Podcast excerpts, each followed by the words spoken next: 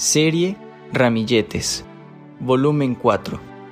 Meditaciones cortas con palabras de edificación y exhortación y consolación. Primera carta de los Corintios capítulo 14, versículo 3. No temas, cree solamente. Marcos capítulo 5, versículo 36. Jairo, un principal de la sinagoga, no podía estar más confundido. Le había rogado al Señor Jesús, postrado, Mi hija está agonizando. Ven y pon las manos sobre ella, para que sea salva y vivirá.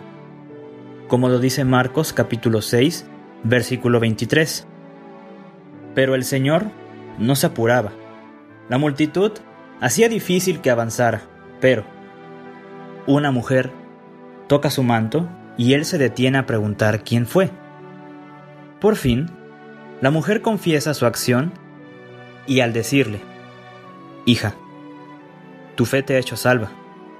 Ven paz y queda sana de tu azote, como lo dice en Marcos capítulo 5 versículo 34.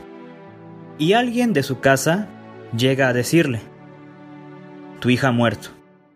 ¿Para qué molestas más al maestro? Como lo dice Marcos capítulo 6, versículo 35. Pero el Señor Jesús oyó este comentario y percibiendo el dolor del padre que pensaba que había perdido a su hija, le dice las palabras citadas al principio. No temas, cree solamente.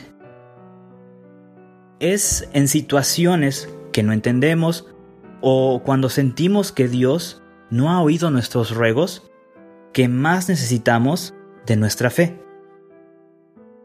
El siguiente poema presenta situaciones cuando la confusión puede invadir nuestro corazón, pero en todas, Dios me pedirá lo mismo.